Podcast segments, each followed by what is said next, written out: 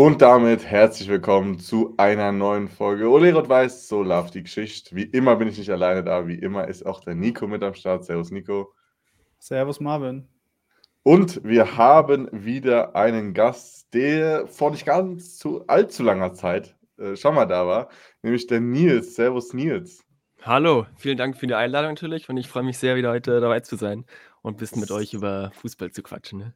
Sehr, sehr gerne. Ich glaube, der ein oder andere, der auch die andere Folge mit dir gehört hat, weiß vielleicht jetzt schon, worum es im größten Teile dieser Folge wahrscheinlich gehen wird, ähm, nämlich um das DFB-Pokalspiel, ähm, das Viertelfinale zwischen Lautern und Berlin. Du konntest ja leider nicht im Stadion sein, äh, aber hast das Ganze natürlich auch bestimmt von, Hause, von daheim verfolgt äh, und sogar eine Watchparty gemacht, wenn ich das noch richtig im Sinn habe. Ähm, wie war es erstmal überhaupt nicht äh, so dabei zu sein? Ja, das war natürlich echt schade. Ähm, es gab ja vier Spieltage, wo das Spiel hätte stattfinden können. An allen hätte ich gesagt, aktuell bin ich nicht in Berlin, hätte ich gesagt, komm, dann mache ich die Reise nach Berlin auf jeden Fall. Ähm, ja, bloß am 31. genau das war der Tag, äh, wo es nicht ging. Und deswegen musste ich gezwungenermaßen das Spiel zu Hause äh, hier schauen vom, vom Fernseher habe natürlich dann auch den Stream angeschmissen und haben dann zusammen das Spiel geschaut. Ähm, ja, jetzt im Nachhinein, ich meine, wahrscheinlich vor dem Spiel war die Stimmung bestimmt super. Jetzt im Nachhinein gar nicht so schade mehr, dass ich, dass ich jetzt nicht im Stadion war. Äh, da war es vielleicht dann doch besser, jetzt zu Hause zu bleiben und, und nicht die sechs Stunden auf sich zu nehmen. Ähm, ja, aber ansonsten war, war es eigentlich ein ganz netter Watchalong, den wir gemacht haben zusammen. Ähm, aber natürlich ähm, einen großen Unterschied zwischen der Stimmung am Anfang des Streams und am Ende des Streams, sagen wir mal so. das glaube ich auf jeden Fall. Ja, ähm, ich muss auf jeden Fall sagen, ich war in Berlin vor Ort. Das war seit langem mal wieder eine, eine, eine Auswärtsreise, die ich auf jeden Fall gemacht habe und schon lange geplant hatte. Das Hotel war äh, gleich gebucht gefühlt. Ähm, da habe ich mir auch nochmal äh, von dir ein paar Tipps geholt. ja. ähm, und ich muss sagen, es war wirklich cool. Wir sind, ähm, das Spiel war mittwochs, wir sind dienstags morgens von hier aus losgefahren. Ähm, war eigentlich alles relativ entspannt. Ich glaube, fünfeinhalb Stunden haben wir ungefähr gebraucht, als wir in Berlin waren. Das ist eigentlich relativ flott von hier aus. Also die brauchst du eigentlich auf jeden Fall, eher sogar plus. Ähm, und dann waren wir im Hotel, relativ schnell eingecheckt und waren dann nochmal äh, in der Stadt. Und da hatten wir auch schon den einen oder anderen in Rot gesehen mittwochs vorm Spiel waren wir dann auch nochmal dort und da muss ich sagen, also es war sau cool. Wir waren am Alexanderplatz und dann ist gefühlt andauernd so, hast du immer gesehen, so ein Schwung lauter gekommen. Äh, die meisten noch, noch mit äh, Koffer oder Taschen und sowas. Und da muss man sagen, war, war auf jeden Fall schon mal sehr, sehr cool die Stimmung. Ich war das letzte Mal in Berlin, glaube ich, der Realschulklasse auf Abschlussfahrt. Das ist bei uns so in der Realschule so ein gängiges Ziel, Berlin. Und ich muss sagen, Berlin ist an sich schon sehr, sehr cool. Ähm, und man hat auf jeden Fall schon so gemerkt, dass die Stadt schon so im Pokalfieber ist. Ich weiß nicht, wie, du kannst ja mal gerne erzählen, wie das so bei normalen Spielen ist, ähm, aber man hat schon gemerkt, dass das gerade in diesem Jahr, gerade halt auch die Möglichkeiten, die vor dem Spiel waren, halt schon ein sehr, sehr besonderes Ding für Berlin war oder ist. Ja, also der Pokal, denke, kann man schon sagen, dass der für Hertha immer ein ganz, ganz besonderes äh, Turnier ist eben weil das Finale natürlich zu Hause gespielt wird und dieser große Traum vom Finale zu Hause in Berlin, der lebt natürlich in jedem Hertha-Fan irgendwie. Und wie du eben auch schon gesagt hast, natürlich dieses Jahr, wo eben schon einige Favoriten wie Bayern, wie Dortmund, wie Leipzig raus sind, ist ja oder war ja eben die Chance größer denn je. Ähm, deswegen, ich war jetzt eben nicht am, am Spieltag in der Stadt, aber ich kann mir schon vorstellen, dass da auf jeden Fall einiges los war, sowohl auf Hertha-Seite als auch von den, von den Lautern-Fans, die auch wieder sehr, sehr zahlreich da angereist sind. Ähm, aber ja, Pokalspiele sind schon was sehr Besonderes auf jeden Fall bei Hertha, genau. Das glaube ich auf jeden Fall. Ähm, und es war ja auch immer noch so ein bisschen diese, diese Thematik, also kann ich auch gerne später vom Stadioninhalt nochmal reingehen, ähm, mit Kai Bernstein. Ähm, das ist ja auch immer noch so ein, so ein Ding, was glaube ich noch, wahrscheinlich auf jeden Fall die Saison, aber ich glaube noch das ein oder andere Jahr auf der Hertha so ein bisschen liegen wird. Ich möchte jetzt nicht verflucht sagen, weil ich glaube ich eher so was Positives, also nicht, dass er gestorben ist oder so, aber hat ja sehr, sehr positiv, sage ich mal, seine Hertha bewegt. Ähm, und man hat auch schon wenn ich so die ein oder anderen Gespräche damit gehört habe und natürlich auch im Stadion, äh, war, glaube ich, nochmal der letzte Tweet, wurde eingeblendet von ihm, eben wegen diesem Hertha-Weg, die, der Berliner Weg, den sie gehen wollen, haben ja auch viele, viele Spieler, als er verstorben ist, dann auch so ein bisschen gesagt, zum Beispiel würde mir jetzt auf Anhieb einfallen, äh, Nada Jindawi, der gesagt hat, ne, ich gehe den Berlin für dich mit, du hast den Berliner Weg praktisch so geebnet. Ähm, und dass das immer noch ein sehr, sehr, jetzt nicht bedrückt ist, aber immerhin deswegen noch ein sehr, sehr besonderes Gefühl war einfach im Stadion. Viele haben da in der Bahn auch, wo wir hingefahren sind, drüber geredet. Wie gesagt, der Tweet war im Stadion zu sehen von Kai Bernstein, bis es da, sag ich mal, mit dem Programm so losging. Und ähm, wie würdest du sagen, ist das nochmal besonders, ja nicht der Eindruck gewesen, sondern so ein bisschen vielleicht die Motivation gewesen, nochmal mehr eben gerade durch dieses, sag mal, ein bisschen negative Ereignis ähm, in eine positive Stimmung umzuwandeln äh, auf die Mannschaft oder generell Verein, Umfeld. Du kennst ja ein bisschen mehr auf so ein bisschen eingedrückt.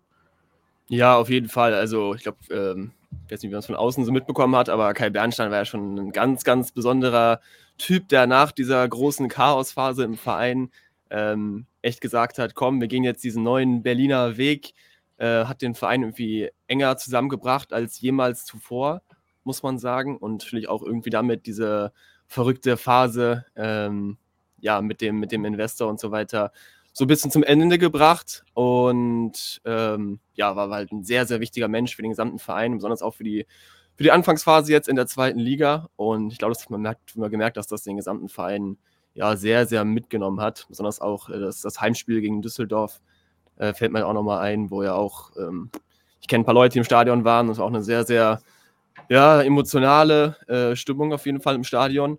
Und ja, das Pokalspiel dann ähm, war sicherlich deswegen auch nochmal ein bisschen besonderer, weil ja auch er, wie, wie jeder andere, irgendwie diesen Traum hatte vom, vom Pokalfinale.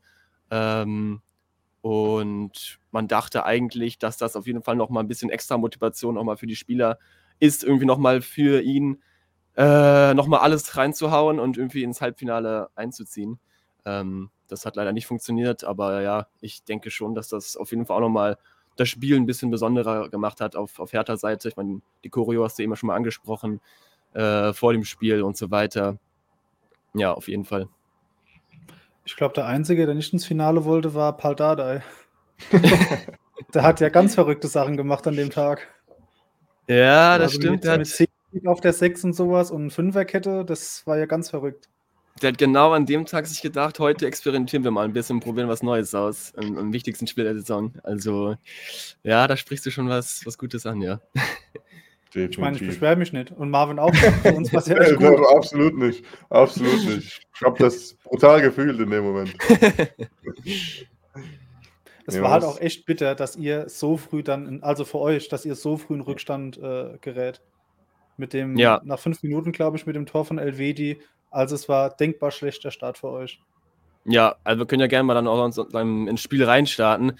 Ähm, genau, es gab, als ich es ange angeschaut hatte hier und die Aufstellung rauskam, habe ich direkt irgendwie zwei Änderungen gesehen, die erstmal ganz verrückt waren. Natürlich erstmal der Torwartwechsel, dass Gersbeck wieder ja, im Tor stand, ja. statt Tjag Ernst, der soweit eigentlich eine super, super Saison spielt, jetzt gerade ein bisschen im Formtiefsteck, kann man sagen. Trotzdem war ein bisschen überraschend der Wechsel glaube, wir sind uns alle einig, dass es jetzt nicht an Jasberg gelegen hat, dass wir ausgeschieden sind. Der hat eigentlich ein solides Spiel gemacht. Ähm, war trotzdem erstmal eine Überraschung. Und dann, wie du es eben auch schon angesprochen hast, diese der Dreier- respektive Fünferkette, die wir auf einmal da ausgepackt haben, zumindest in der ersten Halbzeit. Ähm, haben die schon im, im Testspiel äh, mal ausprobiert. Da lief das aber auch schon nicht so ganz erfolgreich. Ähm, ja, und jetzt dachte sich, glaube ich, Paldade für dieses Spiel, will er irgendwie Kaiserslautern spiegeln oder ich weiß nicht ganz, was seine Idee war. Und dann haben wir echt mit einer ja, Dreierkette mit Leistner, Kempf und Martin Dardai gespielt. Und das ging ja mal in der ersten Halbzeit sowas von nach hinten los. Also, also die erste Halbzeit war ja gnadenlos schlecht, also super schlecht. Auch Mittelfeld mit Sefuig und Ayman Barkok, der auch meiner Meinung nach nicht viel im, im Mittelfeld oder defensiven Mittelfeld irgendwie verloren hat. Ähm, ja, und klar, und dann direkt in der, ich weiß, was war es, die sechste Minute, wo Lautern dann direkt Fünfte, zugeschlagen ja. hat. Fünfte, ja. Das war natürlich auch der, der erstmal der, un, ja, der ungünstigste, äh, ungünstigste Start, der möglich wäre. Und direkt erstmal ein Dämpfer, der natürlich auch nochmal irgendwie ähm, diese ganze, ganze Mannschaft mitgenommen hat. Und aber auch nach dem Tor fand ich, also nach dem Gegentor war Hertha immer noch super schlecht. Also könnte man sagen, wie ihr die erste Halbzeit gesehen hat, äh, habt, ich, also Ich bin verzweifelt vor dem Fernseher.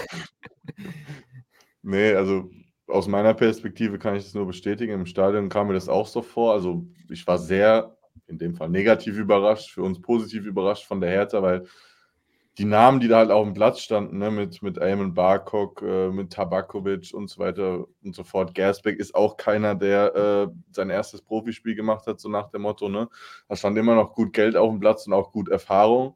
Ähm, fand ich auch sehr, sehr erschreckend, weil nach vorne hatten sie ja kaum Durchschlagskraft, wenn wirklich mal eher nur nach, nach Konter. Also da war jetzt nichts großartig rausgespielt, ist, wo du eigentlich darauf hinaus willst, wenn du einen Eamon Barcock ausstellst, der ja so ein bisschen eher das Kreative wahrscheinlich abbilden soll in deinem Spiel. Habe ich jetzt auch nicht verstanden, warum man den ins defensive Mittelfeld so ein bisschen als Arbeiter, sage ich mal, packt.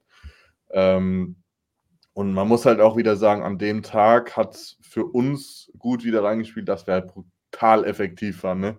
Also so ein wahrscheinlich abgefälschter Schuss, äh, abgefälscht, so ein misslungener Schuss von von Pucha, äh, den Elvedi halt sogar perfekt annimmt, sich vorlegt und genau ins Eck reinschweißt, kann man ja schon fast sagen. Genauso wie das, das zweite Tor, was ich gar nicht gesehen habe im ersten Moment, muss ich sagen. Also, das da so ich, krank. Äh, also in der Wiederholung dann über den Screen, wie der den Ding da reingeschweißt hat, der war ja sogar noch Gersbeck dran. Also dem kann man wirklich kaum Vorwurf machen. Der hat das, was er halten konnte, auch eigentlich gehalten. Aber ich war wirklich gerade in der ersten Halbzeit brutal enttäuscht von der Hertha, was, was so das Spielerische angeht, wenn man halt eben wirklich bedenkt, was da oder wer da alles auf dem Platz stand, ja. Ja, ja mit also, Rese kam dann halt so ein bisschen die Wende. Oder was heißt ein bisschen? Also Rese ja, war auf dem Platz und es war ein ganz anderes Spiel. Geisteskrank. Also ich, und du musst dich auch nochmal. Ja, sag du? Schon, schon bei der Einwechslung, ja, das ist, also da kann man nur an die Herde das ist euer Heilsbringer, das ist der Messias ja. von Berlin. Das war geistkrank. Schon bei der Einwechslung haben dann, ich hab's so gehört, als hätten sie jetzt ein paar geschrien, wahrscheinlich waren es ein paar mehr, die dann Fußballgott geschrien haben. Und sobald der Name auf der Anzeigetafel stand, dann hat jeder geklatscht, was ich so um den Block rumsehen konnte und auch von der Stimmung her gehört habe. Also, das ist schon wirklich ein klar, wie er dann auf dem Platz war, du hast eben gesagt, damit kam brutal die Wende, also geistkrank. Ich ja. habe auch nicht verstanden, wieso er. Also, er hat ja erst Ronstadt rausgenommen und hat dann Zimmer gebracht. Und ich dachte, okay, Zimmer hat, hat noch Luft und der muss halt die ganzen Wege mitgehen, weil es wird alles über Rese gehen. Und da hat Rese den Ball und Zimmer wartet und wartet und Rese kann mhm. flanken und er flankt wieder rein. Da habe ich mir gedacht, will er mich eigentlich gerade verarschen? der ist der gefährlichste Mann auf dem Platz. Der ist ja, beidfüßig, ja. der ist schnell. Die Flanken von dem waren als so krass gefährlich in 16er. Und wir Im haben nichts dagegen gemacht. Ja, also der ist so wichtig und unersetzlich für euch wie für uns Ragnar Ache. Also ohne ja. Rese geht bei euch nichts und ohne Ache pff, steigen wir ab. Schießen wir kein Tor, jo. Hm. Ja, ich würde sogar sagen, also Rese ist für uns noch mal ein Stück, vielleicht sogar noch wichtiger. Ich habe auch letztens schon mal darüber geredet. Ich glaube, es gibt fast keine Mannschaft in Deutschland, die aktuell so abhängig ist von, von einem Spieler wie Fabian Rese. Ähm, ich meine, die zweite Halbzeit war dann direkt irgendwie ein anderes Spiel. Es gab ja diese eine Chance direkt nach der Halbzeit für Hertha, wo genau die, die Kombination Rese, Flanke auf Tabakovic, wenn er die macht, glaube ich, dann weiß man nie, was dann passiert, ne? Mit, mhm. mit, mit, ja, mit einem ja. ausverkauften Stadion kann es vielleicht nochmal spannend auf werden. Ähm, ähm, ja, da hatte Hertha so nach der Halbzeit eine ja, kleine Druckphase, könnte man sagen, kam eigentlich ganz gut raus aus der Kabine. Aber na klar, Lautern auch ein bisschen, ein bisschen defensiver sich hinten reingestellt und dann braucht dann, dann braucht diese eine Aktion eben nur, um den Deckel drauf zu machen. Und genau das hat eben Lautern geschafft, ne? nach, einem, nach einem Fehler von, von Buchalakis, individueller Fehler. Einmal da gewesen und dann zugeschlagen und dann nach dem 3-0 war das Spiel halt wirklich komplett durch. Aber ich habe auf jeden Fall recht. Also Fabian Rehse ist wirklich unsere Lebensversicherung schlechthin. Ohne ihn geht halt gar nichts. Das ist halt die, die negative, negative Seite, aber da kam noch mal ein bisschen neuer Wind rein zur Halbzeit auf jeden Fall. Auf jeden ist es Fall. schlimmer, dass ihr gegen uns verloren habt oder dass ihr gegen Dimitrios Kramotzes verloren habt?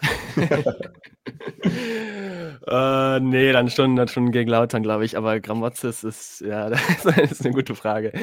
Ähm, ja, Gramotzes mit hat bei Schalke auch schon ja, interessante Sachen immer gemacht.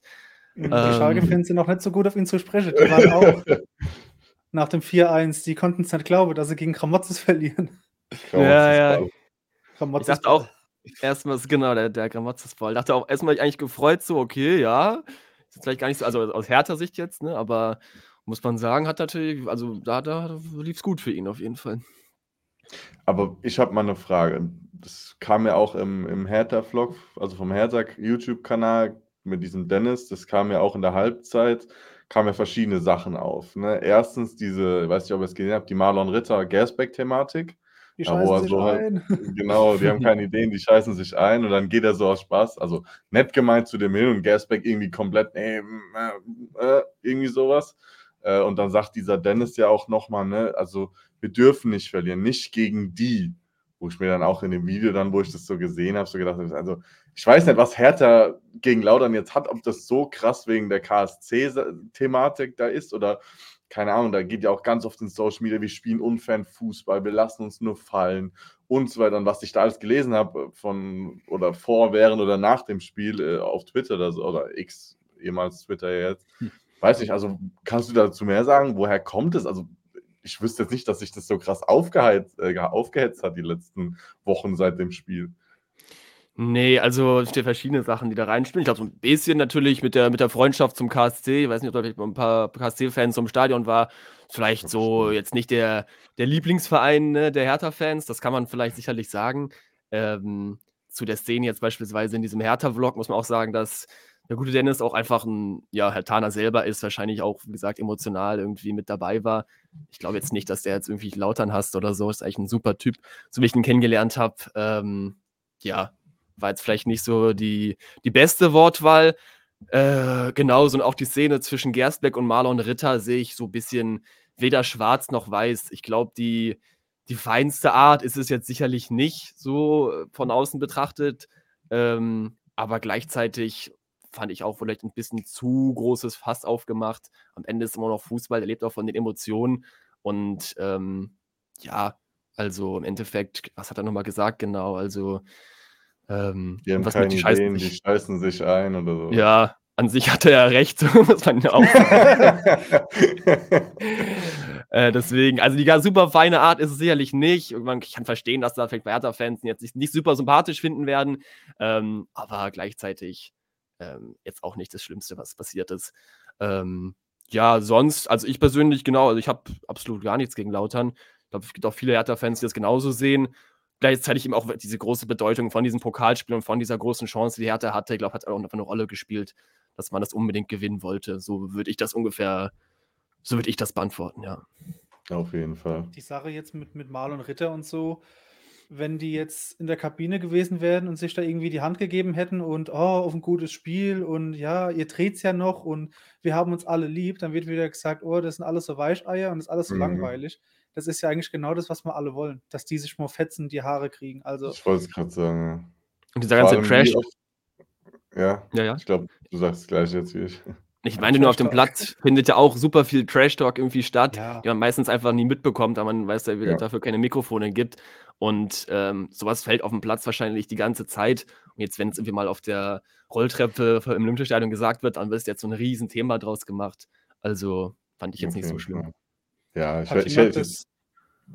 ja sag du. Ja, ich hätte jetzt auch halt einfach gesagt, dass, dass das findet sonntags oder am Wochenende auf 5000 Sportplätzen wahrscheinlich in Deutschland statt, in der Kreisliga. Da sagt ja jeder, der hat Probleme oder der kann nichts und sonst was, ne? Und ah, der hat Angst vor die und so weiter und so fort. Da sieht es halt keine Kamera, da zeichnet es halt niemand auf. Nur was ich dann halt sehr, sehr erschreckend fand, wieder unter den Videos, was da wieder stand, von, von Haarsohn bis äh, ich wünsche ihm Kreuzbandriss ja. bis sonst irgendwas. Also, ne, hätte Gersbeck das andersrum gemacht, dann würde ich wahrscheinlich genau das gleiche über die Lautern-Bubble jetzt sagen, aber ich, also ich verstehe es nicht, wie man sowas dann einfach machen kann, weil du bist genauso emotional als so, äh, als so, sag ich mal, als, als Fan. Nicht wissen, oder wie oft ich schon das H-Wort oder sonstige Beleidigungen von irgendwelchen Fans im Stadion um mich rum gehört habe. Also, sorry, aber da darfst du dich wirklich nicht beschweren. Das ist, wie du gesagt hast, Emotionen gehören dazu und genau davon lebt eben unser Sport auch. Mats Hummels hat ja mal in einem Interview auch gesagt vor kurzem, ja. Dass, ja, dass die auf, auf äh, Griechisch und so fluchen und auf Italienisch. und, äh, was willst du denn da machen? Manchmal verstehst du es oder so, oder ein Schiri versteht es dann gar nicht. Ja. Und keine Ahnung, was die dann sagen. Oder ich glaube, das war gegen Schalke, wo Marlon Ritter eine Ecke rausholt und einfach zu einem Schalke-Spieler ins Ohr schreit, einfach nur so Ja ins Ohr schreit, weil er die Ecke ja, geholt das hat. Das macht er aber immer. Also, ja, also es gibt wahrscheinlich, so ein Marlon Ritter ist wahrscheinlich wirklich ein Arschloch auf dem Platz, ganz, ganz unwahrscheinlich. aber ja. hey, wie ihr es sagt, das gehört dazu. Manche sind wahrscheinlich ruhiger, manche sind halt extrem äh, das Arschloch auf dem Platz. Aber ich will nicht wissen, wie, was da für Worte fallen und sowas. War auch, glaube ich, mal mit Askasi Bar noch vor zwei, drei Jahren, wo der irgendwie Arschloch gesagt hat und sowas, ja. Genau. Das ist wirklich, also, also das gehört halt einfach dazu, ne? Und genauso Drecksäcke oder Arschlöcher, wie du es jetzt gesagt hast, liebst du halt, wenn du so in deiner Mannschaft hast und hast du halt mhm. abgrundtief, wenn du sie gegen dich hast. Und ne? das hatte ich auch jahrelang äh, beim Nachbarverein der da gespielt hat, den habe ich gehasst wie die Pest, weil es immer so ein robuster Spieler war. Der hat auch gerne mal irgendwo gezwickt oder noch einen Fuß da gestehen, wenn es der Schiri gesehen hat. Und wenn er jetzt, jetzt spielt er seit zwei, drei Jahren bei mir in der Mannschaft, wir verstehen uns blenden, das geil mit dem zu gucken, weil er genau halt, weil ich weiß, wenn er, wenn irgendwas ist, dann weiß ich genau, jetzt passiert das und das und es ist halt einfach geil anzuschauen. Äh, anzuschauen. Ähm, aber wie gesagt, das gehört alles dazu. Und wie gesagt, was wir nicht alles mitkriegen, ich glaube, das ist wie sonntags, ist es bei den Profis genauso, ob Kreisliga oder Champions League. Ich glaube, da, da darf sich keiner beschweren, dass, dass da sowas fällt. Und es gehört halt einfach dazu, ja. Aber es war schon gefährlich von Manuel Ritter eigentlich, weil gerade Marius Gersbeck, der hätten mal ein Ding ziehen können. Ne? das war wirklich sehr, sehr gefährlich von ihm. Ja, ja, der hat eine gewisse Vorgeschichte gehabt. Ja, da hat er sich den falschen ausgesucht. hat nur Glück gehabt. Geil, ja. Hat er Glück gehabt, dass da Kameras waren. Hey, hui, hui. Echt Wahnsinn. Nee, aber ich muss sagen, also an sich fand ich auch das Erlebnis gut. Dann, wie du gesagt hast, dass das 3-0 dann gefallen ist, dann war es eigentlich relativ rum. Dann war auch relativ lange ruhig, muss man, oder kam es mir so vor, dass die, die Ostkurve, ist das ja, glaube ich, bei euch ruhig war. Ähm, zumindest hat man kaum noch was gehört, aber es kann auch einfach sein, dass ich mich nur noch selbst gehört habe beim Jubeln. Kann natürlich auch dazu gehören, aber es kam mir relativ ruhig vor. Bis dann kurz vor Schluss irgendwie dann wieder nur noch dieses nur nach Hause. Da muss ich sagen, auch wenn ich echt in Feierlaune war, das fand ich, da habe ich schon ein bisschen Gänsehaut bekommen, gerade eben mit dieser Kai Bernstein und Berlin. Ne, das ist besonders, wie du gesagt hast, mit, mit dem Pokal, da muss ich schon sagen, das fand ich sehr, sehr krass, auch am Anfang, wo das ganze Stadion das gesungen hat, als es dunkel wurde. Das war, also ich muss froh, ich bin froh, dass ich den, den Trip gemacht habe. Einfach äh, klar das Spiel so gesehen, aber auch das ausverkaufte Olympiastadion wir hatten es ja schon mal darüber, das passiert nicht so oft, äh, dass es ausverkauft ist. Ähm, das, ist. Das war für mich schon ein sehr, sehr cooles Erlebnis und, und auch auf meiner Bucketliste mal wieder einen Strich machen können. Einen Haken. Mhm. Frage an dich, Marvin, kurz. Ja. Wie viel größer ist das Olympiastadion im Vergleich zum Betze? Boah. Weil es sieht Gut, auf Bildern so unfassbar riesig aus. Ist schon sehr, sehr riesig, muss ich sagen. Also schon allein die Akustik leidet halt eben über der Größe da mit der Tatanbahn. Echt, muss ich echt sagen, weil wie gesagt, stellenweise kam das so vor, als würden die so in mein Ohr säuseln, die, die Hertha-Fans, wo wenn ich wahrscheinlich irgendwo in der Mitte gehockt hätte, wahrscheinlich von beiden Seiten brutal beschallt worden wäre. Ähm, aber ich denke schon, dass es, ich will es nicht übertreiben, aber so zweimal bestimmt. Also wenn ich auf der Nord sitze in Lautern, also das ist ungefähr mittig dann, kann ich auf jeden Fall gut die Gästefans und gut die Westkurve hören und mhm. sehen. Wenn ich jetzt im Gästeblock stand, ich müsste mal mich auf die West- oder in den Gästeblock mal irgendwie stellen, äh, an irgendeinem Tag, wenn es mal zugänglich wäre und einfach mal die, äh, die Weite vergleichen, weil ich habe jetzt halt nur den Blick vom Auswärtsblock rüber in die Ostkurve. Und da muss ich sagen, das kam mir schon sehr, sehr weit vor. Ähm, kann natürlich aber auch wegen der Tatanbahn ein bisschen ne, verzerren, aber ich muss schon sagen, das ist von außen auch brutal riesig, das Stadion, muss ich auf jeden Fall sagen. Äh, Gerade mit diesem Blauen kam das auch nochmal sehr, sehr krass rüber. Ähm, also schon, ich würde schon sagen, mindestens anderthalb bis zweimal, wenn man die Tatanbahn vielleicht rausrechnet, bestimmt aber nochmal halb bis doppelt so groß auf jeden Fall.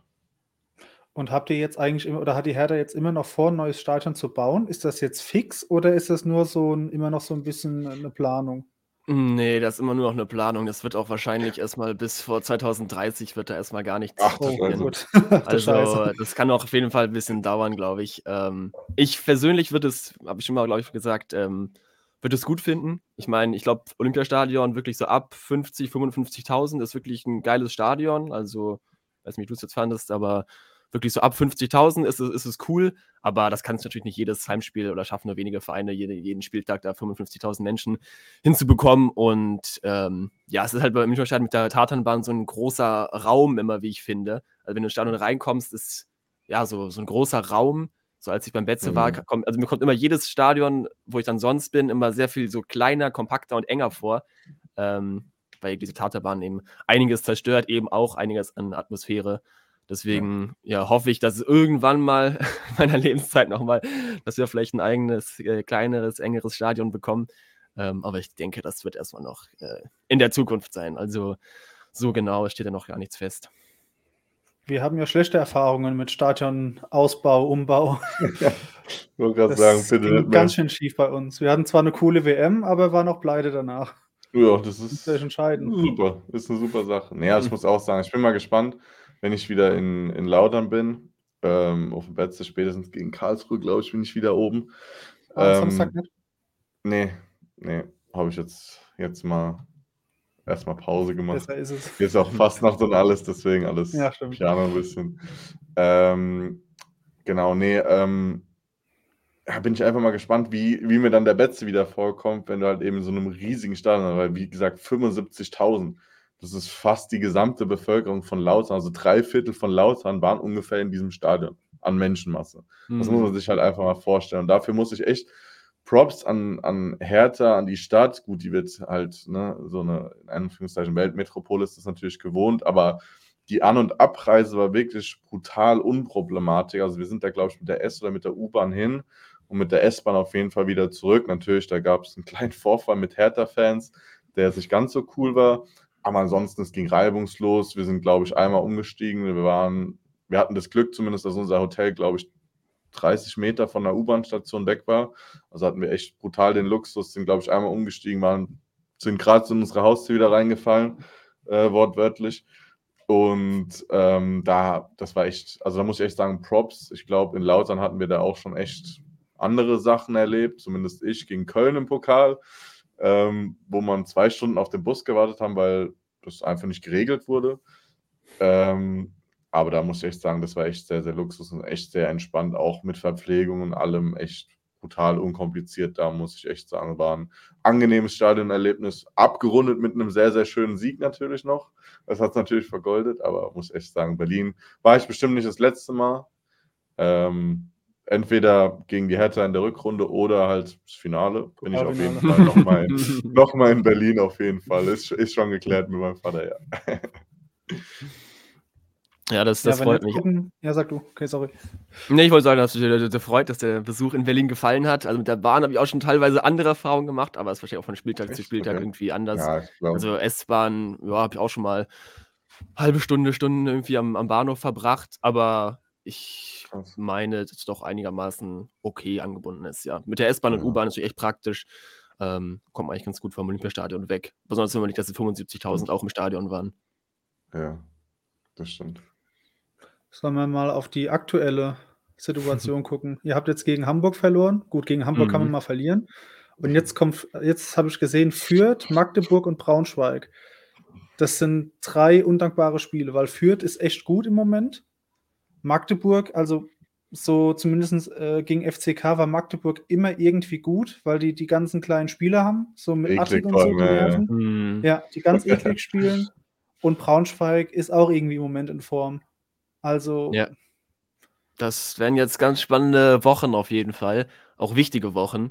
Wo, weil wenn man. Ich sagen, die Hertha ist auch gar nicht mehr so weit weg von, von unten. Ne? Also, genau, wir sind, aktuell. ich, auch noch ein Punkt und ihr seid vier, fünf Punkte, glaube ich, vor uns. Ach, Elfter. Ich dachte eigentlich, dass sie eher nach oben guckt. Ich nee, nee, nee. gedacht, das ist nicht der Sechste. Ja, da kriegt oh. sie die Klappe guckt immer nach oben.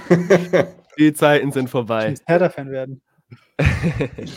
Nein, also dem Aufstieg, das Thema ist komplett äh, zu Ende. Das ja so, also das war mir eigentlich auch schon Anfang der Saison klar, aber jetzt vor allem, ja, was denn? Hatten wir es nicht in der, in der Podcast-Folge mit dir nach einem Hertha-Spiel noch darüber, dass ja, wenn man das und das jetzt noch gewinnt, dann kann es vielleicht noch was werden? Ja, das war nach dem Sieg gegen Lautern, nach diesen tragenden Wochen drei Siegen, aber wie man Hertha kennt, Konstanz gibt es bei uns nicht. Und jetzt nach diesem verrückten Start äh, ins, ins Jahr 2024 äh, nein, ist das Thema wirklich komplett beendet. Also, jetzt geht es nur noch darum, die Saison eigentlich sicher im Tabellenmittelfeld ähm, zu beenden und lieber jetzt auch, wie du meintest, in diesen wichtigen jetzt nächsten drei Spielen nicht noch weiter unten reinzurutschen. Aktuell haben wir 26 Punkte, das sind sechs Punkte auf, äh, auf ja, den. Auf 16. Ja. Ne, auf 17 sogar. Sechs Punkte sogar. auf dem vorletzten. Also sechs Punkte ist auch nicht super viel. Ähm, ja, und auch nicht nur das Ergebnis der Spiele, sondern auch wie die Spiele waren. Also das Spiel gegen HSV habe ich nicht komplett geschaut, aber das gegen Wiesbaden war ja auch schon ein kompletter Quatsch. Äh, gegen HSV auch nicht sehr viel besser. Und wie du meintest, Fürth jetzt auswärts, da gibt es sicherlich einfachere Aufgaben. Die sind ja eigentlich super in Form. Ähm, Vierter, ja. Ja, vierter Platz. Wollen auch noch oben sicherlich weiter dranbleiben ne, mit Kiel. Vielleicht um Platz 3 oder noch weiter oben äh, streiten.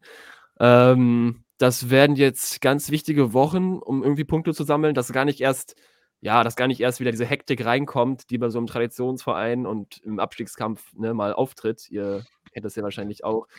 Wenn da ein anderen kommt, dann, dann geht, das mal, da geht es mal dann ganz schnell und wird es dann gefährlich. Deswegen, äh, ich bin mal gespannt auf Sonntag, was, was, wir da, was wir da machen werden in Fürth. Aber es muss auf jeden Fall besser werden als die Spiele davor. Denn die waren, ja, also die waren gar nicht gut. Können wir kurz noch festhalten, wie scheiße Osnabrück eigentlich ist? Die haben ein Spiel gewonnen. Ein ja, Spiel gewonnen, acht Unentschieden, elf verloren. Gegen den die gewonnen haben, ne? Boah. Gut, Laudern schafft es jetzt wahrscheinlich in der Rückrunde zu, ja. zu verlieren. Aber ja, Lex Tiger Lobinger schießt zwei Tore gegen uns. Alter, das wäre so wär krank. Der darf aber wenn ich mal so angucke, ihr habt nur sechs Punkte Vorsprung auf dem Vorletzten, wir nur einen. Gut, das gegen mhm. Elversberg war auch absolut bodenlos. Okay. Schalke, also, dass so die Absteiger immer so Probleme haben, das ist jetzt anscheinend ja irgendwie normal. Auch so, so Bielefeld so hat ja brutal Probleme. Ähm, aber ich hätte jetzt echt nicht gedacht, dass ihr jetzt auch irgendwo unten reinrutscht. Schalke hat, ich hätte auch, ich habe, glaube ich, vor der Winterpause noch gesagt, pass auf, Schalke kommt gut aus der Winterpause, gewinnt gegen HSV und dann steigen die noch auf zum Schluss. Naja. Naja, das wird jetzt eher weniger fallen, ne? Ähm, glaub, aber ja, das stimmt. Spieler werden wir nicht mehr. ähm, Habt ihr irgendwelche ja, Spieler gekauft im Winter? Irgendwas, was wir? man kennt? Nee, ja. wir haben über einen Jungen geholt, aus ein Arsenal-Talent aus der U19. Ibra ah, äh, Bradley Ibrahim, der anscheinend super vielversprechend sein soll. Aber ja, haben wir gerade die Pressekonferenz angeschaut und Paul meinte, ähm, ja, wir wollen ihn noch nicht wie verheizen oder was, was er gesagt hat und stecken jetzt erstmal in die U23. Ähm, ja, Marton fällt aus auf der cool. 6, also super, da freue ich mich schon wieder auf Butterlages im Mittelfeld. Danke, Paul. Äh, gibt's, also, der, wurde der nicht auch geholt, um eigentlich Stamm so ein bisschen die Ruhe reinzubringen, weil er ein bisschen erfahrener ist, ne? Mhm. Oder? Ja, genau, auf jeden Fall. Er soll für die Erfahrung bringen, bei der sonst ja, haben wir eine recht junge Mannschaft. Ja. Er ist ja, ist ja schon über 30 schon, hat viel erlebt, kommt aus Griechenland, auch von Olympiakos, also der bringt einiges an Erfahrung mit, aber ich bin ja jetzt nicht so sein größter Fan. ähm, ja, sagen wir mal so. Ähm, weil teilweise merkst du ihm sein Alter schon ein bisschen an. Super irgendwie undynamisch und unbeweglich, teilweise im Mittelfeld, wie auch da den, den okay, das war, war jetzt etwas Besonderes gegen Lautern, sein Fehler da, war wie er da mit dem Ball, ja, den Ball da auch wieder äh, hergibt. Sicherlich, ja. Laufspiel von College. ja, genau. Ja, man muss aber auch sagen, College mittlerweile ein Biest, also wirklich geistkrank. Ja, Hängen Masterclass. Also, boah.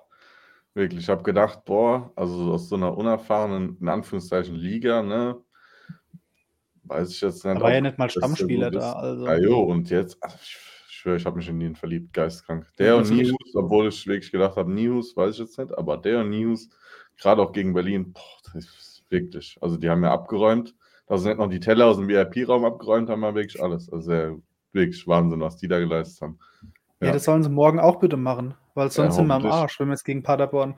Paderborn ist siebter. Uh, ich wollte gerade sagen, ah, ich kann mich erinnern, dass wir im letzten Podcast darüber geredet hatten, über das Szenario, Lautern holt den Pokal und steigt aber ab in die dritte Liga. Und ich wollte gerade sagen, irgendwie bei beiden Sachen habt ihr einen Schritt in die richtige Richtung gemacht. ähm, denn natürlich, äh, jetzt erstmal das Halbfinale, was natürlich, ja, also nochmal natürlich ein Glückwunsch an euch. Das wird ein super und ganz, ganz besonderes Spiel. Wie ist das aktuell bei euch in der, in der Liga? Habt ihr da große Sorgen oder wie seht ihr das aktuell? Also, irgendwie, das ist, glaube ich, so der, der Fluch beziehungsweise das Problem. Ich glaube immer noch, dass der Kader zu gut ist zum Absteigen. Aber ich glaube, genau, genau das ist das Problem weil Ache und, und, und Marlon Ritter, wo du denkst, ey, die könnten irgendwie, wenn die guten Formen sind, Bundesliga spielen. Und dann Boris Tomjak, wo ich auch gegen die Hertha, da hat gegen die Hertha ein Bombenspiel gemacht, mhm. wo ich mhm. gedacht habe, ja. ey, das dauert nicht ja. lange, bis der Bundesliga spielt. Und dann spielst du gegen Elversberg und da kommt dieser scheiß Paul Wanner. Wirklich, ja. Und, und die, die, die, könnten da, hätten da 4-5-1 gewinnen können. Und denke ich mir auch wieder, also irgendwann, es ist halt echt gefährlich. Und Braunschweig, die jetzt echt Punkte holen, wo ich auch von, am Anfang von der Saison gesagt habe, die haben so einen schlechten Kader, die haben fast nichts irgendwie aufgerüstet oder so. Und jetzt holen die auch nach und nach Punkte. Rostock ist eh so eine Wundertüte, die spielen jetzt gegen Osnabrück, lass die da mal drei ja. Punkte holen. Und dann geht es halt wirklich ganz schnell. Und es ist jetzt auch nicht so, dass du sagst, ja, es sind noch 20 Spiele. Spuren wir noch zwei Monate vor, wirklich bis irgendwie so zum Pokal-Halbfinale und dann sind es noch acht Spiele. Und wenn du da 16. oder 17. bist, das wird dann schwer. Ja.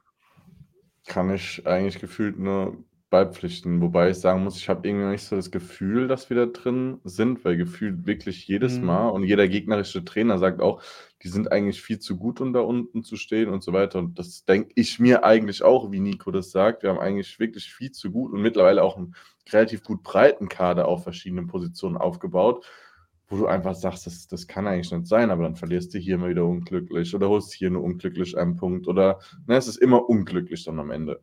Ähm, und das ist halt das, wo du jetzt halt wirklich sagen musst, wir haben Anfang Februar, ne, die Saison ist jetzt nicht mehr so arg lang. Du hast halt jetzt noch in Anführungszeichen Doppelbelastung im Pokal. Ähm, so schön es jetzt auch ist. Ne, ich habe wirklich gehofft, man nimmt das jetzt aus Berlin mit, man, weil man hat auch wirklich keinen schlechten Fußball gespielt. Man hat auch noch Chancen auf mehr. Und dann spielst du halt wieder so ein Spiel gegen, gegen ähm, Elversberg. Elversberg. Und ne, egal, ob da ein Paul Wanner draufsteht, egal wie gut der ist, das musst du vielleicht auch vorher einfach mal sehen. Aber du musst halt jetzt einfach so Punkte auch mal gegen Paderborn oder wie sie nicht alle heißen, äh, holen, die halt da oben stehen, weil wenn du sagst, du holst nur vielleicht, und darauf kannst du dich halt auch nicht immer verlassen, deine Punkte gegen Osnabrück, ne, Hansa Rostock, äh, Braunschweig und wie sie nicht alle heißen, die da unten stehen. Naja, gut, du hast gegen Schalke gewonnen, hat da aber im Endeffekt nichts gebracht. Du hast das nächste Spiel verloren, die haben das nächste Spiel gewonnen. So stehst praktisch wieder pari da. Und da musst du halt wirklich jetzt aufpassen, dass du nicht denkst, ja, das schaffen wir eh noch, schaffen wir eh noch. Und dann ist es auf einmal der 30. Spieltag und du stehst auf Platz 17. So, weil von hinten mit dem Druck, das weiß, glaube ich, jeder Fußballer, da ist es einfach unangenehm zu spielen. Das musst du halt so gut es geht und so schnell es geht halt vermeiden. Man sagt nicht, um, umso früher man du 40 Punkte hast, umso besser ist es oder so besser spielt es sich. Das zählt halt jetzt einfach. Es zählt wirklich dieses Jahr wieder nur der Klassenerhalt. Und da muss man nächstes Jahr halt von Anfang an schauen, dass man hoffentlich, so gut es geht, dann mit dem europäischen Geschäft in der zweiten Liga gut zweigleisig fährt. Habt ihr eigentlich auch so extreme Schwankungen in euren Spielen, dass ihr jetzt, keine Ahnung, zu Hause 3-0 gegen Karlsruhe gewinnt und sagt, ey, die können doch gut Fußball spielen und dann verlierst du irgendwie gegen Braunschweig 2-0. Ist das bei euch auch so krass? Wir haben ja, glaube ich, die, die äh, Schwingungen in, der, in, der, in den Halbzeiten. Wir spielen meistens immer eine ganz okaye Halbzeit und danach eine super schlechte. Die Spiele sonst, das ist gar nicht so krass. Wir hatten zur Hinrunde echt teilweise verrückte Spiele, wie ein 5-0-Sieg gegen Fürth, wo man sich jetzt denkt, wie haben wir das denn mhm. gemacht? ähm, ähm, das war aber auch, ging auch zu hoch aus, muss man ganz klar sagen. Ähm, also das hatten wir schon teilweise, aber jetzt aktuell in letzter Zeit nicht mehr. Nee, das sind meistens immer ziemlich ähnliche Spiele, wie ich finde. Also, das ist dann wirklich mehr, dass wir ein Problem haben im Spiel, dass wir da nicht konstant sind, sondern teilweise mal eine ganz gute Phase haben und dann die nächste, die Halbzeit danach super, super schlecht wieder spielen. Aber über Spiele hat sich jetzt, hat sich jetzt das schlechte Spiel ein bisschen einstudiert bei uns die letzten Wochen. Nee, das haben wir tatsächlich nicht, muss man sagen. Krass. Ich muss auch sagen, also wenn ihr nichts dagegen hättet, ich würde auch äh, Paul Dada gegen Kramotzes tauschen. Oh. Na, nicht, nee. nicht, weil ich so, ich bin kein Paldadei-Fan, aber ich muss sagen, Kramotzes geht mir halt im Moment noch gar nicht ab. Ich habe halt auch Schuster wirklich geliebt, ne? einfach so von seiner Art, weil wir halt echt gut waren unter dem streckenweise. Wir waren, wenn du überlegst, wir waren, ich glaube, dieses Jahr am achten Spieltag oder so auf Platz 1 über eine Nacht unter Schuster. Jetzt sind wir 15. mit Kramotzes und das ist irgendwie 15 Spieltage her oder so. Das ist so absurd. Aber Kramotzes. Ich glaub, aber Du musst dich damit langsam anfreunden, Nico. Ich glaube, ich, glaub, ich muss mich damit anfreunden, dass wir in zwei, drei Spieltagen wieder einen neuen Trainer haben. Boah, meinst du wirklich, das passiert? Also denkst, hältst du es für realistisch? Ich denke, wenn wir so in fünf, sechs Spieltagen noch immer noch so da stehen, ja. Krass. Ah ja, es ist hängend, ne? Ja, Die Frage ist, wer, wer macht's? Antwerpen ist nicht da, Schuster hat noch Vertrag. Steffen Baumgart, hm? das wäre geil. Ja, auch wenn ich, ihn gefrontet habe in Köln, aber das wäre geisteskrank. Ey, da ja, kennen noch Marlon Ritter, die sind doch cool. Da sollen wir irgendwas klären. Oh. Ja, nachdem die ja eh schon einen Kreis gebildet haben und beim Aufsichtsrat waren, also. Oh ja, ja.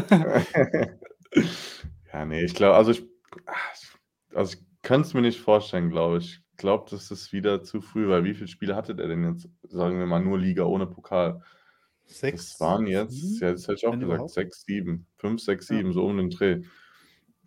Ist halt auch schwierig, ne? Das ist wie wenn du nach zwei Wochen deiner Probezeit gefühlt irgendwie bewertet werden sollst, glaube ich. Also, ich finde es immer ein bisschen schwierig dann, vor allem, ich, also ich verstehe das eh irgendwie nicht. Natürlich ist es immer ein anderes Arbeiten unter Trainer und so weiter und so fort, aber die Fußballer können doch trotzdem Fußball spielen. Deswegen, ich verstehe das nicht. Und außerdem spiele ich ja eigentlich, ne, eigentlich, ist immer anders, nicht für einen Trainer, sondern ich spiele doch auch Fußball für mich und meine Mannschaft. Da ist doch stellenweise relativ zweitrangig, ob der jetzt Dimitrios, ob der jetzt Steffen, ob der jetzt Thomas, ob der jetzt Klaus, Dieter, wie auch immer heißt an der Seitenlinie, sondern ich will doch auch gut spielen, ich will doch auch gewinnen. Und das ist das, was ich manchmal nicht verstehe, wie nach irgendwie freitags wird der Trainer abgesägt, sonntags spielen sie dann mit einem neuen Trainer. Der kann gar nicht so viel Einfluss in zwei Tagen haben. Meistens haben die ja dann noch den Tag vor oder nicht so viel Training. So, der kann da gar nicht so viel Einfluss nehmen, dass die auf einmal ganz anders spielen. Das finde ich immer ein bisschen besonders, egal ob es jetzt Lautern ist, Bayern, ne, Liverpool, Menu, wie sie auch immer alle heißen. Aber da immer den Trainer, ich finde es halt schwierig, aber das ist halt leider Fußball. Ich glaube, damit muss ich mich langsam anfreunden, dass es halt so läuft. Ähm, seit, boah, ich glaube, vier Wochen oder so trainiere ich mit einem Kollegen der C-Jugend-Mädchenmannschaft, ne, hier in Lautern. Und ähm, ich denke, es ist wahrscheinlich auf jetzt in der zweiten Liga, wenn du da irgendwo neu Trainer wirst oder so, wahrscheinlich nicht so extrem, aber bis du die Leute kennst, bis du mhm. irgendwie mal was umsetzen kannst, bis du irgendwie so ein Verständnis für kriegst, okay, der hat da seine Schwächen und das kann der gut und das kann ich mit denen spielen oder so ich glaube einfach, dass das Wochen dauert, wenn nicht sogar noch länger, bis du als Trainer wirklich so einen Durchblick hast, bis du die Leute kennst, bis du die einschätzen kannst, bis du die auch wirklich mal kennengelernt hast, nicht nur den Namen irgendwie oder so kannst. Und bis du wirklich weißt, okay, mit denen kann ich das spielen. Der in Purac ist in, in der Viererkette kannst du in die Tonne treten, weil er nicht verteidigen kann, aber in der Fünferkette ist er offensiv eine Macht. Und bis du das irgendwie mal so, so ganz genau auf dem Schirm hast, das dauert halt wahrscheinlich ewig. Wahrscheinlich geht es halt wirklich auf dem Niveau schneller, aber ey, das, das dauert halt. Und deswegen wird halt schon viel zu früh als ein Trainer gefeuert oder beurteilt. Was du ja gesagt hast, der, ist, der hat drei, vier Spiele und da wird erwartet, ey, neuer Trainer, jetzt sollen wir mal alles gewinnen. Und ich muss sagen, nach wie vor, wenn wir gewinnen, jetzt wie gegen die Hertha zum Beispiel, mit Ache, Tetschi und so, ich sehe da null Unterschied zu den guten Spielen unter Schuster. Also die schlechten Spiele sind genauso, die von, von, der Art und Weise sind die genauso schlecht wie unter Schuster. Und wenn wir gewinnen, sind es genauso wie die guten Spiele, wo wir unter Schuster gewonnen haben. Also bis jetzt kann ich einfach noch nicht irgendwo sehen, okay, das ist jetzt seit Kramotzes anders.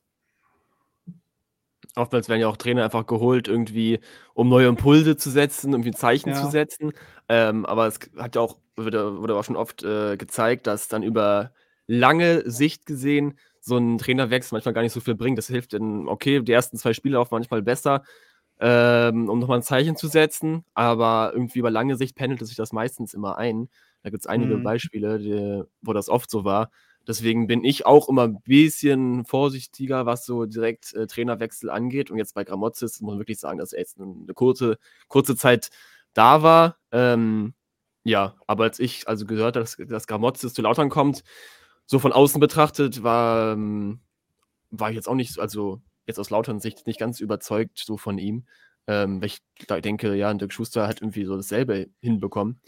Oder hätten wir auch ja. zugetraut, noch ein bisschen das, das Ruder rumzureißen. Ich weiß jetzt nicht, wo, wo Lautern stehen würde mit Dirk Schuster, aber ich, ja, auf jeden Fall jetzt, ich denke, nicht, nicht schlechter. Deswegen, ähm, ja, so habe ich das ein bisschen gesehen. Ja, Schuster hat halt die zweite Liga durchgespielt. Also der ist ja irgendwie dreimal abgestiegen, dreimal aufgestiegen. Also vom Erfahrungsschatz her gibt es, glaube ich, keinen, der krasser ist als Dirk Schuster. Ich glaube nicht mal an Steffen Baumgart. Ja, der das kennt die Liga. das halt nicht. Gut, ich meine, Paldada ist jetzt bei euch, bei euch, auch irgendwie das zehnte Mal Trainer. Das stimmt. Das ja, stimmt. Paldada ist auch nochmal so eine Personalie für sich. Da ist auch gerade bei den Hertha-Fans äh, gibt es ja einige Diskussionen, wie ja, so der Plan bei Hertha ist auf der Trainerposition. Da gibt es, ja, es gibt, glaube ich, so ein bisschen so drei Meinungen. Es gibt die, die, die sagen, okay, wenn es jetzt gegen Fürth, Fürth nichts, keine Verbesserung gibt, dann wollen wir direkt schon einen sehen. Dann gibt es mich, der sich ein bisschen mehr in der Mitte sieht. Und dann gibt es auch welche, die sagen, das ist eine Vereinslegende, dem müssen wir vertrauen, müssen wir Zeit geben, sich an die zweite Liga anzupassen und an ihm festzuhalten. Ähm, ja, ich, meiner persönliche Meinung, ich bin gerade eher so, ja, der Mittelweg. Ich glaube, es macht keinen Sinn, ihn jetzt aktuell rauszuwerfen. Ähm, also, nachdem die das jetzt drei, vier Spiele so laufen, aber ich traue ihm das schon zu, auf jeden Fall eine, eine ruhige Saison im Tabellenmittelfeld soweit zu Ende zu spielen.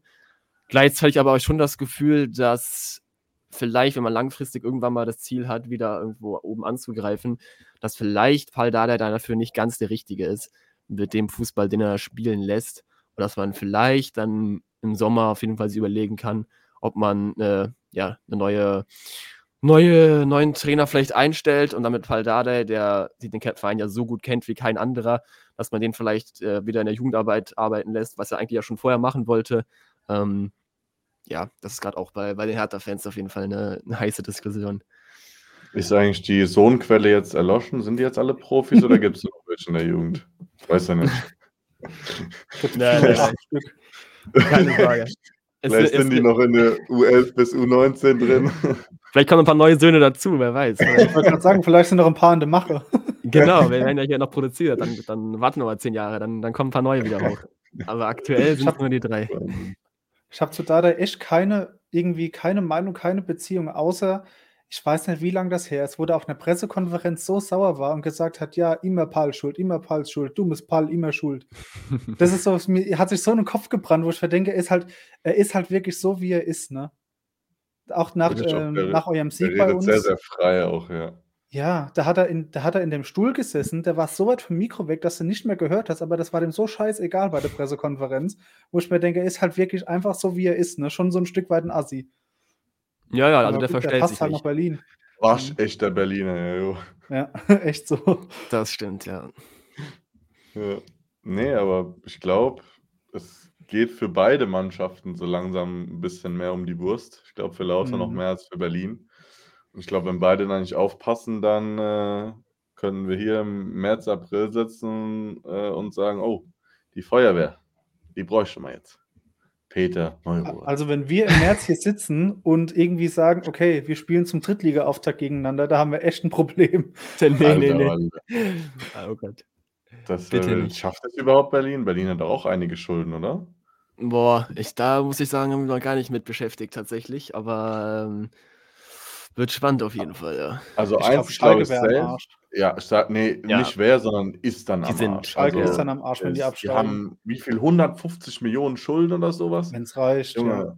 die können ja gar nichts mehr sich leisten. Wahrscheinlich hätten, hätten die gar keinen Spieler mehr unter Vertrag, mhm. weil wer schließt auch mit dem Gedanken an den Wiederaufstieg einen Vertrag für Drittliga-Zugehörigkeit ab? Ja, ich glaube keiner. Mhm. Ähm, das Stadion wäre, glaube ich, absolut nicht mehr haltbar. Die haben ja auch absolut krass viele Mitarbeiter. Also wenn ich mir da mal Lautern ja, und Schalke angucke, also Schalke hat irgendwie 500 Mitarbeiter oder so. Gut, die müssen nicht alle Vollzeit oder so sein, aber trotzdem 500 Angestellte ist schon ein Wort. Also es haben nicht viele äh, Firmen hier in Deutschland und Schalke hat es. Also das ist schon, da bin ich auf jeden Fall gespannt. Ich glaube, Lautern ja. ja Im Vergleich zur zweiten Liga ja gar kein Geld in der dritten. Kein Fernsehgeld, gar nichts. Kriegst du irgendwie 5 also, Millionen oder so und viel Spaß damit. Ja, Happy Birthday. Also Schalke ist durch. Lautern, boah, das wäre halt wieder ein mieser Rückschritt, wo man jetzt eigentlich gedacht hat, man guckt mhm. nach vorne. Der Big City Club, ja, das ist dann halt das Small Big City Club dann langsam wirklich. Aber gut, vielleicht gibt es nächstes Jahr wieder ein Berliner Derby, muss man auch mal schauen. Mhm. Oh, ich glaub, ja, die, stimmt. Die, die nächsten Saisons werden, glaube ich, sehr, sehr spannend in Deutschland. Das Big City Club war Klinsmann, oder? Das war nur von, von äh, Jürgen Klinsmann und von Ach, wie hieß denn der Investor nochmal? Lars. Äh, Windhorst, Lars Windhorst. Ja, ja, genau. Geiler Typ mit geiler Prise. Pleite, der hat ja, glaube ich, auch nie Geld gehabt. So wirklich. Ja, ja, das war, das war großer Quatsch. Also Lars Windhorst, ja. ähm, das war es nicht. Erinnert man sich gerne als Berliner, oder? Mm, super gerne, ja, ja. Ganz, ganz tolle Zeit damals gewesen. nee, cool. Ich glaube, was wir jetzt noch am Ende machen können, ist mal wieder unsere Tipps rausholen. Ich glaube, wir können einfach mal beide Spiele tippen. Ja, und lassen natürlich gerne dem Gast den Vortritt. Okay. Also Lautern gegen Paderborn, falls du es nicht rausgehört hast. Morgen Abend. Ja. 20 Flutlicht. Wir haben noch kein Flutlichtspiel unter Kramotzes verloren. Wollte ich dir einfach nur mal als Tipp mit auf den Weg. Easy, zurücklehnen.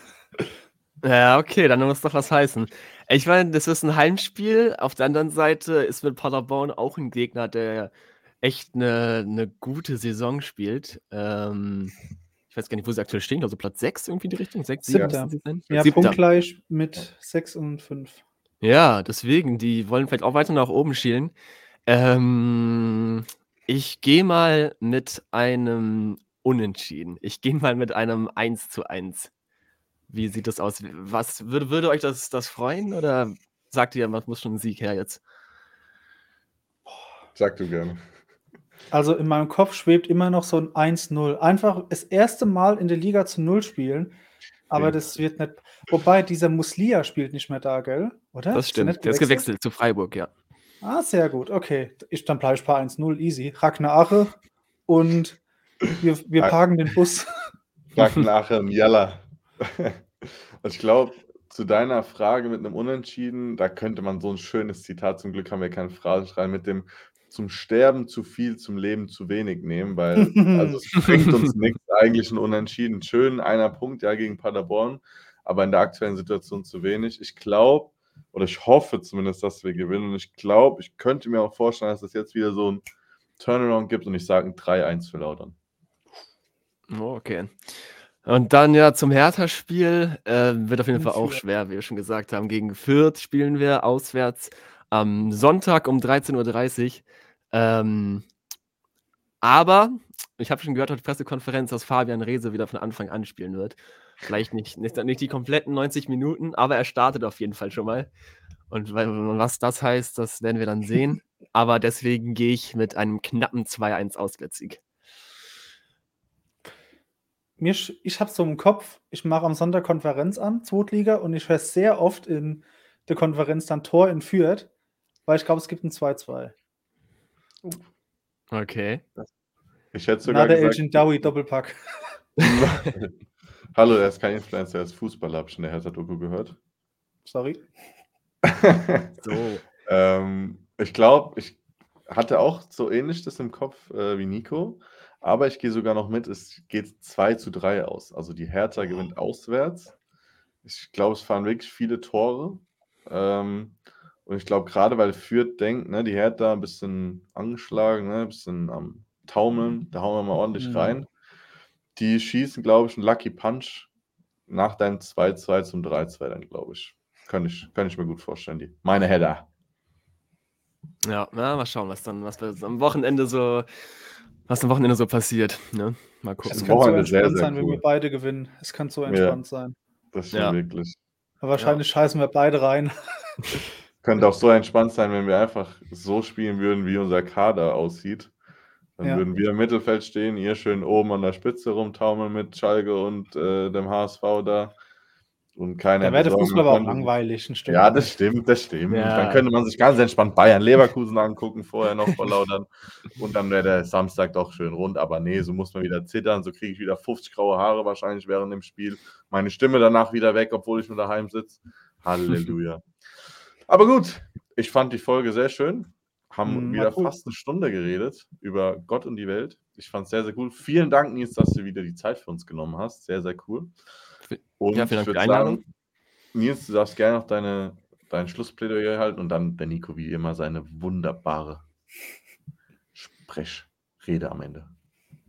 Ja, äh, vielen Dank noch für die Einladung. Hat wieder super viel Spaß gemacht. Ich drücke natürlich jetzt Lautern für die ja, jetzt wichtige Saisonphase die Daumen.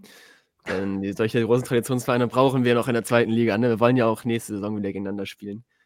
Hoffentlich, ja, beide in der 2. Liga. Farbe Aber- bekennen. Ja, leider nichts an heute. Schade. Schade. Gut, dann meine tolle Abmoderation. Vielen Dank fürs Zuschauen auf YouTube und das Hören auf sämtlichen Podcast-Plattformen. Mittlerweile kann ich's ja auswendig. Und ich würde sagen, wir treffen uns dann am 30. Spieltag noch mal hier. Irgendwie die Hertha auf Tabellenplatz 6 und wir auf Platz 10. Könnte, glaube ich, jeder mit leben. Ohne Pokalfinale natürlich. Das sowieso. Sehr cool. Perfekt. Dann bis dahin. Ciao, ciao. Ciao, ciao. Ciao.